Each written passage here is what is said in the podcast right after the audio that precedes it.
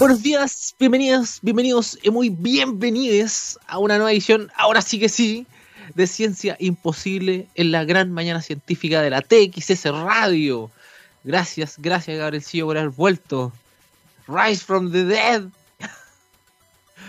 Y Gabrielcillo estuvo ahí con, algún temilla, pero lo bueno es que está mejor ya. La radio no puede funcionar sin él. Que tenían puesto al, pajarito ese de, Homero Simpson apretando para pasar el programa así. Pero se cayó el pajarito y, estaba ahí. estaba con el cartelito, llévenme todos, moriremos. Comenzando el día de hoy, 26 de octubre. La ciencia está más crujiente el día de hoy, ¿por qué no? Hay que decirlo. Ayer, en, en una votación histórica, más de 7 millones y medio de personas votando en este país dejaron bien clara la opción que querían. Y eh, bueno, algunos se tratando de subir al carro a la victoria, otros quisieron conducir el carro a la victoria, tocar la bocina.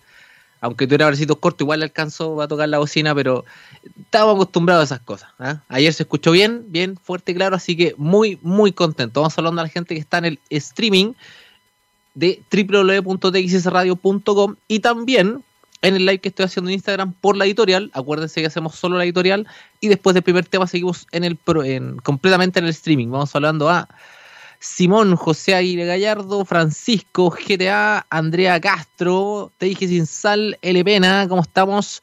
Joana Pereira, Antopulef también, F. de Vallejos, Microbio ¿cómo está, Ale? Eh, eh, eh, estamos contentos. Don Araya también, Mati, uh, Guernica me encanta ese Instagram, creo que es más, más ricos que he leído. Vamos al tiro con unas efemérides reales, ficticias, de ciencia ficción, de ciencia, de eh, cultura. Sí, entre todas las cosas, Ale, eh, Corto hizo también hasta aprobación cultural. Es un terrible, terrible, terrible. En fin. En 1942 nace eh, un actor bastante querido para mí, que falleció el 2014, que es Bob Hoskin. Probablemente lo recuerden en, películas como ¿Quién engañó a Roger Rabbit? Eh, gran, gran película, las primeras que empezó a mezclar animación con, eh, con actuación live action, ¿cierto? Hook también, el asistente, el asistente del Capitán Garfio. Y la infame Super Mario Bros. con John Leguizamo en 1993. Pero, ojo, tiene mucho más grande eh, Bob Hoskin. Me, dio mucha pena cuando falleció en 2014, tengo que decirlo. Nike, ¿cómo está? Buddy Master, Now también está con nosotros. El 26 de octubre de 1957 fallece Gertie Coney. Probablemente no les suene, obvio, porque las mujeres científicas todavía no tienen el, el lugar que deberían tener. Bioquímica estadounidense nacida en Praga, ¿ya? que en ese momento era el imperio austrohúngaro, la República Checa. Recibió en 1947 el premio Nobel de eh, Medicina o Fisiología, eh, junto a su marino, a su marino, perdón, marido, el fisiólogo argentino Bernardo Husay, y dentro de los grandes logros de Gertie Cori, tenemos que, eh, bueno, el premio que se le dio fue por descubrir el mecanismo, lo tengo que leer porque esta no es mi área, pero sin embargo no quiero quedar eh, de mentiroso, el mecanismo por el cual el glucógeno se convierte en ácido láctico en el tejido muscular y luego es resintetizado en el cuerpo y almacenado como fuerte, fuente de energía, lo que se conoce como el ciclo de Cori.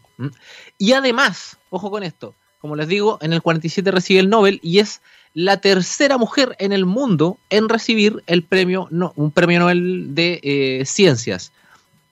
Las, las, anteriores habían sido Marie Curie y su hija. Así que eh, no es menor venir después de, de, Marie Curie con, con eso. ¿ah? A ver, a ver, ¿qué más nos dicen? Que el conocimiento técnico, profesional y científico está a disposición y sea escuchado, utilizado para redactar una constitución que nos ampare a todos. Así es, esperemos que también la convención constituyente, que fue tremendamente amplia en, en su selección, eh, tenga los representantes que deberían tener, ¿cierto? 1973 nace Seth MacFarlane, dibujante, guionista, productor, director y actor de voz aunque yo también diría cantante, porque tiene una voz y un talento increíble.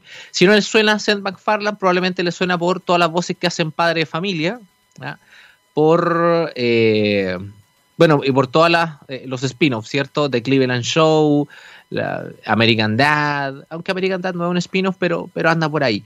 Y además tienen que recordar que el 2011 se convirtió en uno de los productores del remake de Cosmos, a Space Time Odyssey, y fue idea de él el realizar las animaciones que ustedes ven en la serie Cosmos. Así que muchas gracias, Seth MacFarlane, por todo lo que has hecho y vean la serie de Orville, que la protagoniza él en un claro homenaje a una de sus series favoritas que es Star Trek. Juan Jovil, ¿cómo estás? Buenos días. Me encanta tu avatar de Jake el perro. Como fanático de Volver al Futuro no puedo dejar de mencionar que el 26 de octubre eh, es uno de los días más importantes de la saga, eh, pero esto es en el 85. No puedo dejar de mencionar que el año anterior, 26 de octubre del, del 1984, se estrena Terminator de James Cameron increíble película que abre una saga infinita. Hasta el día de hoy se siguen, siguen sacando películas y hasta el día de hoy eh, they'll be back. pero el 85, 26 de octubre de 1985, a las 1.20 de la madrugada, el perrito Einstein viaja hacia las 1.21 de la madrugada, convirtiéndose en el primer viajero en el tiempo. A las 1.24, Marty McFly, escapando de los libios, viaja el 12 de noviembre de 1955.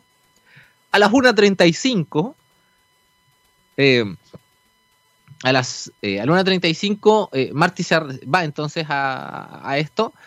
A las 2 de la mañana, el Dr. Brown después viaja al final de la, de la primera película. A las 11 de la mañana, ya al otro día, vuelve a buscar a Jennifer y Marty. Todo esto es durante el 26 de octubre. Y después viajan al 21 de octubre del 2015. Todo esto pasa el 26 de octubre del 85 según la saga. Y a las 12 después vuelven, pero vuelven al 85 alternativo y tienen que volver después eh, en la noche a, por accidente a 1885 el Doc y el Marty que ahí solito esperando a ver qué pasa. Y lo último que tengo que mencionar en esta editorial, el 2014 se estrena en una premier eh, en una premier mundial la película de Christopher Nolan Interstellar, 26 de octubre de 2014 no puedo, no puedo dejar de mencionar esa tremenda película junto con lo he mencionado. Berito Recargada está con nosotros también, Clemente Río Seco. Está la gente acordándose también de, los detalles de Back to the Future. El día de hoy tengo que hacer, por fin hago este esquite. El martes 13 de octubre uh, tuvimos con la gente de la Fundación Mariciencia un streaming sobre monstruos marinos que pueden buscarlo en el canal de YouTube de Mariciencia hablamos eh, sobre sirenas y tritones, hablamos sobre los leviatanes, hablamos eh, sobre el kraken y hablamos también sobre, me está faltando un monstruo, a ver, sirena, el kraken, eh, uy, ahora, ahora no me acuerdo si, no, no mencionamos a, a Tulu, pero si uno no mencionamos ese día, por un tema de respeto superior, es a Godzilla. El día de hoy me esquito y vamos a conversar sobre la física de Lilliput, lo que es muy grande, lo que es muy poderoso, y qué mejor hacerlo para ir cerrando el mes de los monstruos que con el rey de los monstruos, que es Godzilla. Así que nos vamos a ir primero con una cancioncilla para hacer la separación. Recuerden que después de este tema el streaming, el, live de Instagram se termina y vamos solamente por www.txsradio.com para que se vayan para allá.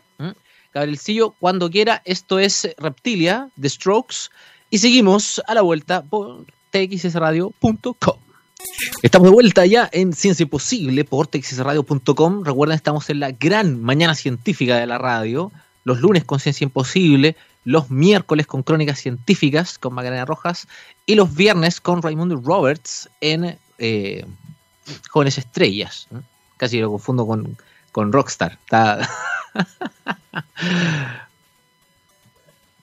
¿Qué dicen? ¿Empezamos a postular a Gabriel León para la convención constituyente desde ya o no? Por supuesto, por supuesto. Yo creo que deberíamos estarlo mencionando todos los días para que nos, para que nos represente y eh, y sea capaz de, poner la ciencia donde tiene que estar. ¿ah? Gabriel, vamos a, empezar a poner unas chapitas, como cuando los matinales eh, promocionaban a, sus reinas para el festival. Nosotros vamos a empezar a promocionar a Gabriel León para la Convención Constitucional. Constituyente, perdón. Vamos a nuestro entonces. El día de hoy yo les prometí, bueno, lo prometí hace tiempo, vamos a hablar de algo que se llama la física de Lilliput.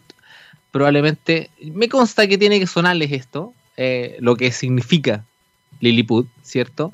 Que es una de las, es el primer, el primero de los cuatro viajes de eh, Gulliver, que lo mencionamos en la editorial de, la semana pasada.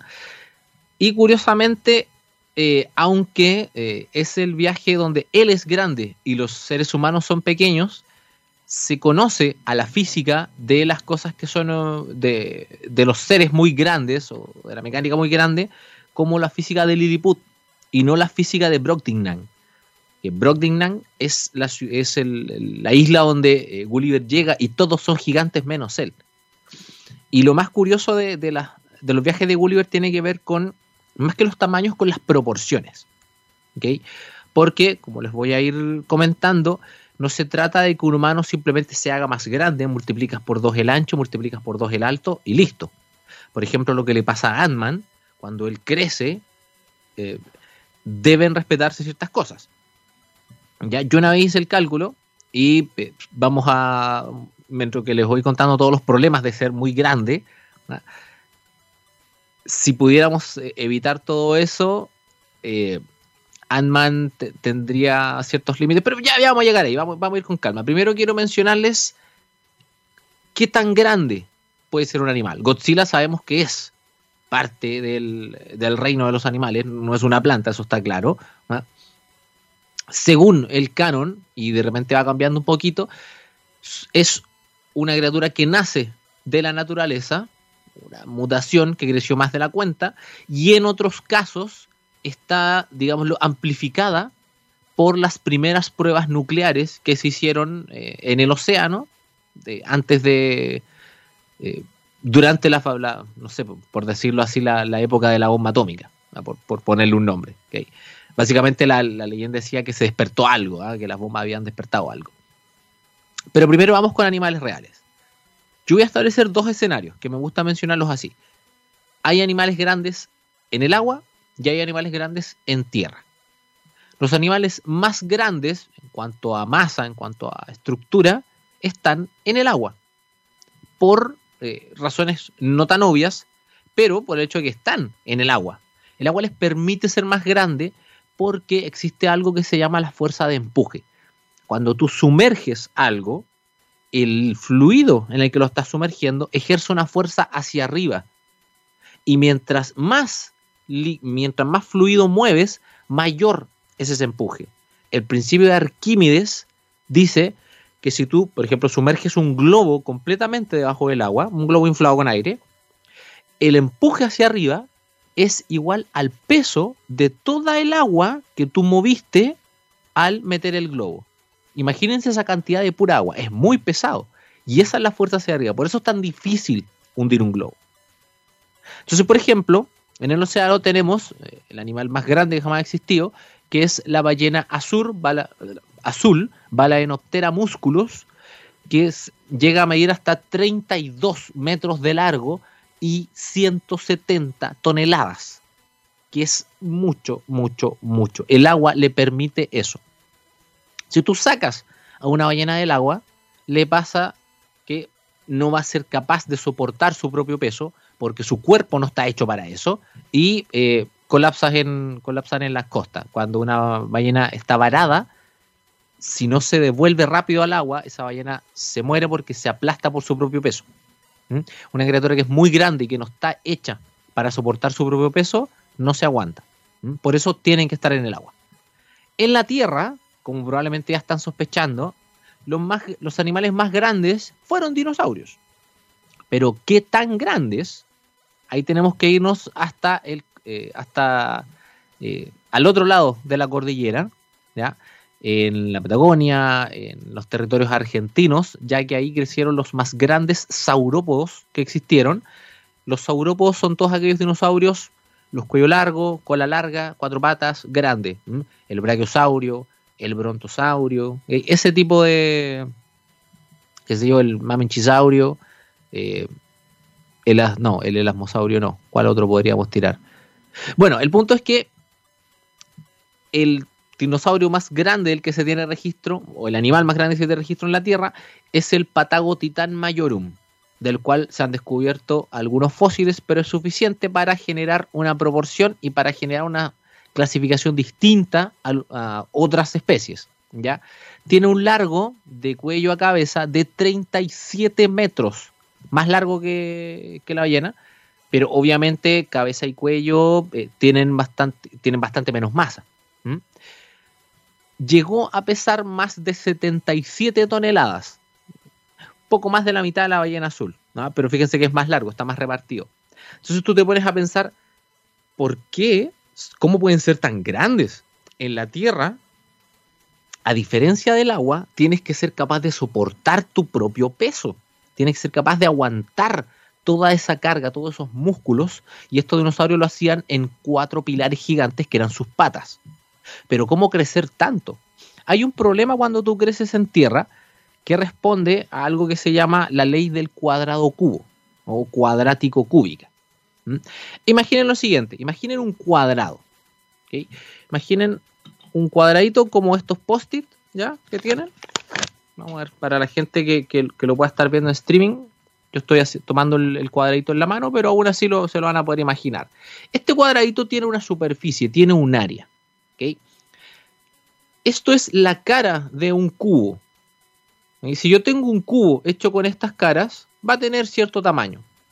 Pero si yo digo, quiero duplicar el tamaño de este cubo, no basta con solamente multiplicar hacia el lado el ancho, sino que tengo que multiplicar la profundidad y el largo.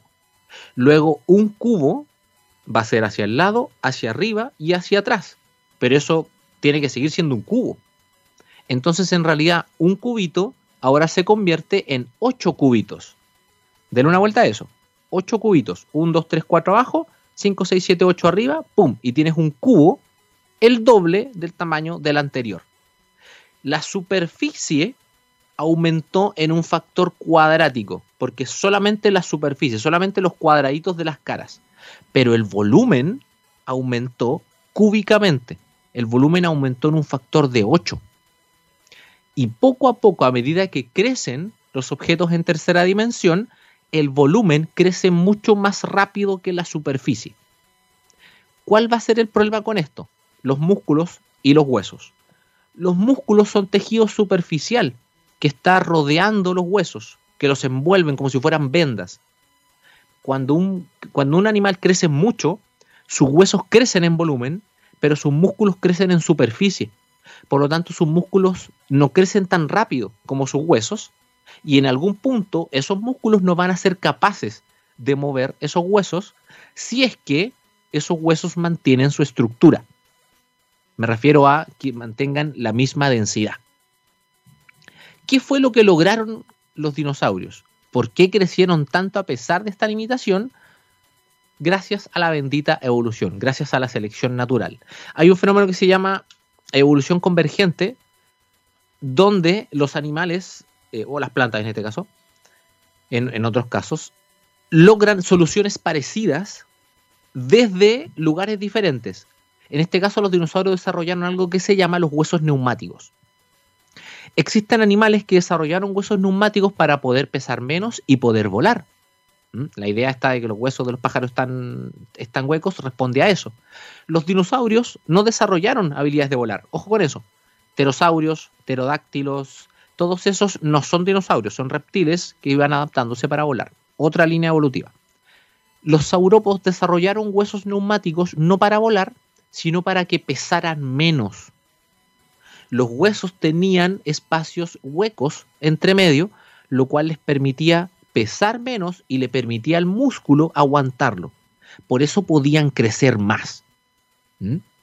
Eso significa que, volviendo ahora a, al rey de los monstruos, Godzilla tiene que desarrollar huesos neumáticos, tiene que ser capaz de desarrollar bolsas de aire, bolsas huecas en gran parte de sus huesos para poder crecer tanto. Y cuando hablo de crecer tanto, si un, patagotitán fue capaz de crecer a lo largo 37 metros, no es nada comparado con las características de Godzilla. Godzilla tiene un promedio en, en todas sus versiones de unos 100 metros de alto. 100 metros de alto. Estamos hablando de que es comparable y más alto que la mayoría de los edificios de Santiago. O, ¿sabes qué? Chao, no hablemos de Santiago. Hablemos de, hablemos de otro lugar. Hablemos de otro lugar. Eh, Coquimbo, ya. Hablemos, es, es, más alto que cualquier lugar que usted se pueda imaginar en Coquimbo. No tengo, no tengo pruebas, pero tampoco tengo dudas. y de hecho hay versiones que son gigantescas. En esta película que no es muy buena de tres partes, eh, de Godzilla en Netflix, que está mezclada con animación, ese Godzilla llega a medir 300 metros de altura. Y uno podría pensar, 300 metros no es tanto, yo he caminado 300 metros. Pero a lo largo no se nota tanto. A lo largo estás acostado, no tienes que luchar contra el peso. Pero hacia arriba, sí, una estructura de 300 metros de alto tiene que luchar con un montón de fuerzas, tanto fuerzas de vaivén, tanto fuerzas de peso, fuerzas de torsión, fuerzas de palanca, es mucho, mucho. Y aún así Godzilla lo soporta, no solo por sus huesos neumáticos, sino también por su increíble musculatura. Su, eh, su peso promedio está en las 90.000 toneladas. Yo no creo que quieras tenerlo en el techo de tu casa. y probablemente el crecimiento responda a, lo que tienen algunas criaturas como característica, y estos son, eh, estos son realidades. Por ejemplo, eh, las langostas tienen la particularidad de que cada vez eh, que llegan a cierta etapa de su vida, a una adultez o una vejez, cambian su, su exoesqueleto y siguen viviendo, pero son un poco más grandes. Y de no ser depredados o de no ser cazados, seguirían creciendo. Obviamente esto está limitado por la gravedad y por la cantidad de alimento. Pero eh, Godzilla podría ser una de estas, una de estas, eh, tener esta adaptación en la que sigue, sigue creciendo. Ahora bien, ¿qué come Godzilla para ir creciendo tanto? No se me ocurre. Ojalá comiera, no sé, eh, políticos. Algo así para que, para que tuviera... ¿Qué podría comer? Porque definitivamente una criatura así de grande está en el tope de la cadena de la cadena alimenticia por lo tanto, debería ser un depredador. Probablemente eh, coma calamares gigantes. No come pescado, obvio. Eso es, eso es la versión eh, estadounidense de Godzilla, que es Sila, que es tan patética y tan terrible que la compañía Toho, creadora y dueña de, de Godzilla, compró los derechos de Sila solamente para que el verdadero Godzilla lo matara en cámara en una de sus películas. Solamente para darse el lujo, porque Godzilla es un tesoro nacional allá. Y es una fuerza de la naturaleza, hay que decirlo también. ¿Mm? Entonces, mira, estoy hablando de 90.000 toneladas, más de 100 metros de altura. Se mueve lento, es cosa obvia, porque algo de ese tamaño no puede moverse muy rápido, ya que si no la energía sería mucho más, eh, sería mucho más grande la energía que necesita. Pero parece que eso no es un problema nunca ha sido un problema para Godzilla al moverse. En sus eh, más de 65 millones de años de edad, que probablemente tenga, creció, creció, creció, creció y nunca tuvo una, competencia. ¿ah?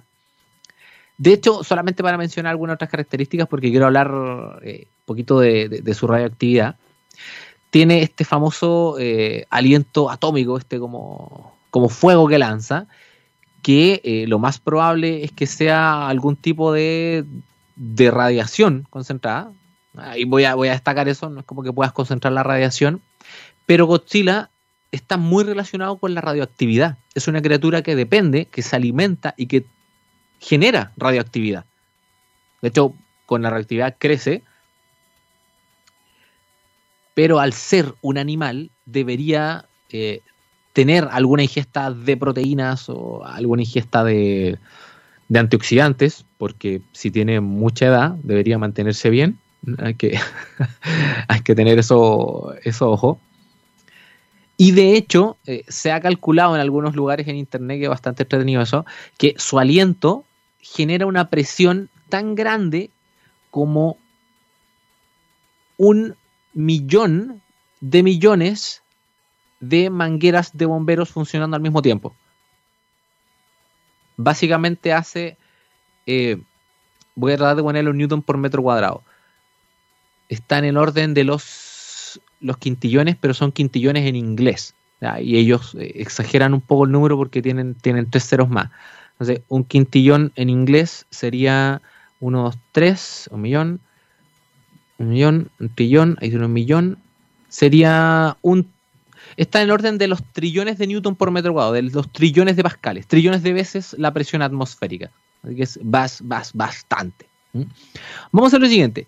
Quiero que decanten un poquito las características de Godzilla, que pueda tirar rayos, que pueda absorber cosas, ¿ok? Que, sea capaz de generar esa radioactividad, porque a la vuelta de, este, de esta pequeña pausa para que usted decante todo esto, vamos a hablar sobre la radioactividad de Godzilla, sobre sus capacidades eh, probablemente hasta reproductivas, porque debería generar descendencia si es un ser vivo, a menos de que sea único en su especie, pero eh, de hecho ha muerto cuatro veces, entonces creo que debería dejar algún tipo de, descendencia. Y va a ser interesante porque vamos a hacer la comparación incluso con desastres eh, nucleares como lo que pasó en Chernobyl. Así que vamos a irnos con eh, una cancioncilla, Gabrielcillo, cuando quiera. Vamos con una pausa musical y volvemos acá en Ciencia Imposible por txsradio.com. Vamos y volvemos. De vuelta. Estamos de vuelta ya en Ciencia Imposible. Recuerden, TXS Radio, la única radio latinoamericana online dedicada 100% a la ciencia y la tecnología. El día de hoy estamos hablando sobre la física de Godzilla, la física de Lilliput, de una criatura tan grande lo bueno de la estructura de Godzilla, si ustedes miran bien cómo está hecha la criatura, es esta estructura piramidal. No estoy hablando de estafas, sino que estoy hablando de que es más grande abajo y más pequeña arriba. Tiene sentido si tú quieres llegar más alto y tu estructura no es la de un, eh, la de un edificio o de una torre fija, sino que es algo en movimiento, que seas más grueso abajo y más delgado arriba. Godzilla tiene así unos unos eh, muslos gigantes, una cola tremenda y poco a poco, bueno, los brazos también son grandes, pero es más pequeñito. De hecho, es tan grande que en algunas, en, algunas partes del canon se establece que tiene dos sistemas nerviosos centrales. El principal, que es en la cabeza, el que maneja la vista gay y mm, gran parte de las funciones, pero tiene otro cerebro en la base de la cola Curiosamente, esta idea no es tan de ciencia ficción porque en varios momentos se pensó que los saurópodos tenían este tipo de, eh, estructura debido a lo grande que eran. De hecho, había un, eh, habían fósiles de un saurópodo que después terminó siendo un brontosaurio, pero que se le encontraron ciertos huecos en, en algunas vértebras que no se podían explicar. A este, a este fósil se le llamó camarasaurio por eh, las cámaras vacías y se pensó que en alguno de ellos se alojaba un segundo cerebro para controlar, por ejemplo, la cola o eh, hasta las patas traseras, porque probablemente se dijo, bueno, es tan grande que las señales eléctricas van a tomar su tiempo. Y de hecho, si te pones a pensar, si a Godzilla le llega un, un golpe que le provoque daño, porque hay que decir que la piel que tiene es bastante gruesa, que le provoque un daño en la cola, si estamos hablando de una criatura de más de 100 metros, la cola por lo menos y su espalda es 80 de esos 100 metros, si contamos la cola es más de 100, la señal tiene que llegar desde ahí hasta, si tuviera un cerebro, su cabeza. Recorrer 100 metros para una señal eléctrica puede parecer poco, pero en el momento del dolor no es automático. Cuando tú recibes un corte en una mano, obviamente es automático porque la electricidad viaja muy rápido, pero se va a sentir un ligero desfase si son 100 metros, si son más de 100 metros. Por eso tendría sentido esta estructura que se plantea en Godzilla. Insisto, lo de los dinosaurios fue eh, un error pensar que tenían dos cerebros, tenían uno pero más pequeño. Por lo tanto, no muchos de los, de los movimientos que hacían eran provocados de eh, forma refleja y no necesitaban ser procesados, como el caminar, como el respirar, como el mover la cola ante una molestia. Pero Godzilla es bastante más inteligente que eso, destruye todos los edificios, pero sabe perfectamente cuáles y cómo destruirlos. Entonces estamos hablando de ya dos, eh, dos cerebros. Mencioné en algún momento la capacidad que podría tener de reproducción. Se establece que Godzilla tiene más de 65 millones de años de edad, cual es bastante, desde, la, desde el Mesozoico hasta la época nuestra, hasta la época moderna, en ese tiempo, si es que efectivamente fue una, es una criatura única, que no puede generar eh, descendencia, está básicamente condenado a que si se muere, hasta ahí llega. Pero por otro lado, si es capaz de reproducirse y generar descendencia, sus genes, muy bien adaptados, pueden ser entregados a la siguiente generación. De hecho, si, eh, si uno le da un poco la, vuelta, y insisto, yo no soy experto en, genética, entonces probablemente, eh, eh, y de hecho sería entretenido que llegaran comentarios al respecto de, mira, aquí te equivocaste, sería fabuloso. Imagínense, si es una mutación, significa que viene de una especie que tiene más integrantes, entonces probablemente podría haberse reproducido con otros de esa especie, ya que una mutación es básicamente una evolución y sus genes ser pasados a la generación siguiente que mantienen esa mutación que los hace más adaptables. Yo mencioné la película de creo del 98, que es eh, el Godzilla estadounidense, y lo digo siempre entre comillas porque ese no es Godzilla, ese es Just Zilla. Ese tiene descendencia, le vemos descendencia. Pero no fueron los primeros que lo hicieron. La caricatura de Hanna-Barbera de Godzilla presenta a Gotsuki, que es una pequeña criatura amiga de los niños, una especie de Godzilla en miniatura, que tenía alas, de hecho, y podía hacer pequeños, pequeños vuelos como si fueran membranas, como murciélagos, o como Buzz Lightyear. Entonces lo que se me ocurre es que puede ser parte de esa descendencia, parte de la mezcla con su especie anterior, y Godzilla sigue siendo este, este espécimen único y especial, pero debe de alguna forma eh, dejar esa descendencia, transmitir sus genes. No me voy a meter en la definición de vida, pero es tremendamente importante que sea parte de. Vamos a su, energía. Quiero eh, dedicar la última parte del, del programa, el último tercio, a eso. Godzilla es una criatura radioactiva. ¿Qué significa eso? Que genera radioactividad. Según el canon, Godzilla es, como les digo, una criatura natural que fue tanto mutada como intensificada por las actividades, por los ensayos de bombas nucleares en el océano. Entre que lo despertaron y, lo clásico, no le dan cáncer, le dan superpoderes. Entonces, esta vez, esta vez fue así. La radioactividad, en términos sencillos, no es, no es un calorcito de estufa. No es como estar frente a una estufa y que tú sientas un calor que te queme. La radioactividad es un proceso que tú no sientes hasta que te provoca daños visibles. Y eso es lo terrible que tiene. Es un, eh, es un envenenamiento lento y completamente invisible. Aunque dependiendo de la intensidad no va a ser muy lento. Piensen que la reactividad son miles y millones de balas que están atravesando tus cadenas de ADN en los núcleos de tus células y eso hace que, sus, que tus células dejen de actuar como corresponde, que empiecen a mutarse o que dejen de actuar, simplemente y se mueran. Y eso te va a provocar una serie de dificultades al punto de llevarte a la muerte si la exposición es muy prolongada. Entonces, ya estar cerca de Godzilla puede generarte problemas. Yo me pongo a pensar en las veces que ha muerto Godzilla o todos los lugares donde ha pasado Godzilla y después se va, como esta gran película de hace un par de años que es Shin Godzilla, cuando lo muestran evolucionando, es muy entretenido, y pasa por bastantes ciudades y después se va. Todos esos lugares deberían quedar con restos radioactivos. Serían muy. Eh, donde pase Godzilla, donde muera Godzilla, va a ser una zona similar a Chernobyl.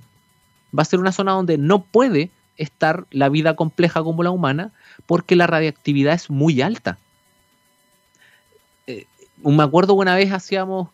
Eh, en unos alumnos de tercero medio me preguntaban quién ganaba, Hulk o Godzilla. Y claro, Hulk está basado en radioactividad, su energía y su fuerza se basa en la radioactividad, pero Godzilla come radioactividad para el desayuno. Entonces, si, si Hulk logra dañarlo antes de que Godzilla se lo coma, Godzilla, eh, Hulk tiene una oportunidad, porque eh, Hulk se ha enfrentado a criaturas gigantes. Pero Godzilla puede comerse toda esa radioactividad, pero esto ya no es una conversación científica, ya es netamente ñoñística. Una criatura que se, algo que pueda generar radioactividad va a tener ese efecto en el ambiente. Y si se muere y si se le abre, probablemente su sangre tenga eso, va a dejar inutilizado el lugar. Entonces es terrible, doble, triple, cuádruplemente destructivo Godzilla. No solamente llega y destruye físicamente las cosas, sino que inutiliza el lugar. Y si tú llegas a sobrevivir al ataque de Godzilla, en realidad tampoco puede que sobrevivas, porque puede que en años posteriores Godzilla te haya, te haya eh, expuesto a tanta radiación que desarrolles un cáncer. Un Godzilla cáncer, si lo quieres llamar así. ¿Mm? Que, entonces, es, es básicamente, no hay escapatoria. Yo creo que eso es lo, terrible y lo, lo majestuoso de, Godzilla. Eh, una amiga me comentaba ayer, que, que es Ariel, mando un, besito, me, que también es fanático de Godzilla, me comentaba que, me, recuerda esto, que eh, Godzilla es una fuerza de la naturaleza. ¿Mm? Gabriel, eh, uno de los hijos ilustres de la primera temporada, también me lo, me lo recordaba muy bien, de que Godzilla es una en cuanto como a la narrativa, es una respuesta de la naturaleza a la actividad humana. Es una respuesta que tiene la naturaleza a decir, humanos, basta. La naturaleza les está diciendo que se detengan, que paren con, con, los ensayos nucleares, que paren con la contaminación, y por eso genera a Godzilla. Entonces uno podría pensar que el planeta mismo, que la naturaleza misma es un organismo que evoluciona y esa adaptación superior es Godzilla. Entonces, ahí también como que uno le da, le da otra vuelta a lo, a majestuosa y a lo increíble que es la criatura de Godzilla, o Gojira, como, era el, como es su nombre original en, japonés. Algo que a mí siempre me ha llamado la atención tiene que ver efectivamente con, con su energía porque, como mencionaba yo antes, no sé qué come, nunca lo hemos visto comer, solamente destruye cosas. Entonces, ¿qué pasa si efectivamente Godzilla tiene un funcionamiento también radioactivo. ¿Qué pasa si él realmente es una especie de planta nuclear viviente que está adaptada para moverse y para destruir cosas porque eh, probablemente sea lo que necesite? Probablemente parte de los escombros él necesita minerales o algún tipo de combustible para generar el calor necesario en su interior y debe recargarse eh, yendo al fondo del mar, probablemente a, a algún yacimiento de minerales radioactivos que no conocemos y al que no tenemos acceso, pero Godzilla sí. Su tamaño, su fuerza, puede probablemente eh, puede ayudarlo con las grandes presiones del fondo del mar y eso explicaría también su adaptación, su eh, capacidad de manejar la, la, radioactividad. Digo, explicaría siempre con un deje de, de zona gris, porque obviamente son cosas muy difíciles de revisar, muy difíciles de, plantear. Pero lo que siempre me llama la atención y por eso quiero eh, destacarlo es que Godzilla nunca daña a la naturaleza per se. Y, tiene sentido, ¿cierto? Por lo que conversábamos. Eh, Godzilla no daña a otros animales, a menos de que sean otros monstruos gigantes. Eh, Godzilla no va a destruir un bosque, porque sí. Godzilla no va a destruir una playa, porque sí, Godzilla destruye estructuras humanas. Godzilla le hace lo imposible al ser humano, porque efectivamente ahí puede estar lo que él necesita. O puede que simplemente sea de esas personas, Godzilla, que se despierta de muy mal humor y cada vez que despierta ciertos miles de años tiene que salir a patear algunas cosas. Quien no ha tenido una mala mañana, ¿no? Las mañanas de Godzilla duran eh, son cada 65 millones de años tal vez. Eso es como la, la, parte eh, dentro de la narrativa. ¿ya? Tengo una lista de cosas que él ha podido hacer en sus películas que ya directamente salen de toda eh, de todo análisis. Dentro de las cosas que Godzilla ha hecho, Godzilla ha entrado a un agujero negro y ha salido Godzilla ha salido del horizonte de eventos. Y eso ya es, ya estamos hablando de, de otra cosa. ¿ah?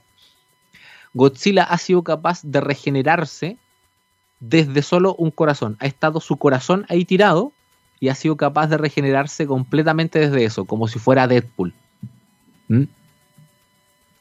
Ha eh, sobrevivido a los ataques más grandes de todos los otros kaijus, de todos los otros monstruos. Ha, estado peleando por 12 horas eh, según, las, eh, según las mediciones que tú puedes hacer, tiene fuerzas comparables a Thor o incluso Superman en algunos casos. Sin embargo, algo que sí es real dentro de, todas las características que podríamos pensar es que es torpe.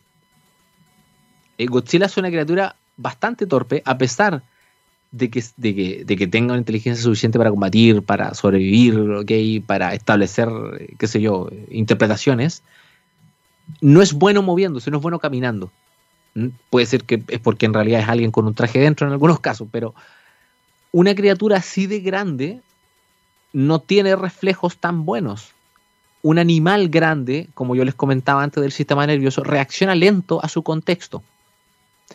Si pensamos en el tamaño que pueden tener esos ojos, efectivamente puede tener una visión muy buena en cuanto a distancia, puede ver muy lejos, pero debe ser muy malo para ver de cerca. Si pensamos en una criatura de 100 metros de altura, su ojo probablemente mida un metro de ancho por lo bajo. Y un telescopio o una, o digámoslo, un set, un juego de lentes de ese, de ese largo va a ser muy bueno para ver de lejos, pero no muy bueno para ver de cerca. Entonces lo que me imagino, y esto lo estoy pensando ahora, probablemente eh, Godzilla necesite lentes. Tal vez eh, tenga algún problema la visión de cerca y por eso em, choca con todo. Incluso podríamos pensar que no destruye edificios porque trata de buscar materias primas, sino que los destruye porque está tratando de llegar a otro lado y están los edificios tan juntos en las estructuras humanas que los pisan nomás. Dice, perdón, perdón, perdón. Y dentro de su idioma, eh, el grito característico, él está pidiendo disculpas. me, van a odiar más fanáticos de, Godzilla. Pero me gustaría eh, darle una, vuelta a esa idea de que si tiene problemas en la visión, podrían explicar algunas cosas. Aunque tiene buena puntería, pero tiene buena puntería a distancia. A lejos ve bien. Eso, me, eso no se me va, a pasar nunca.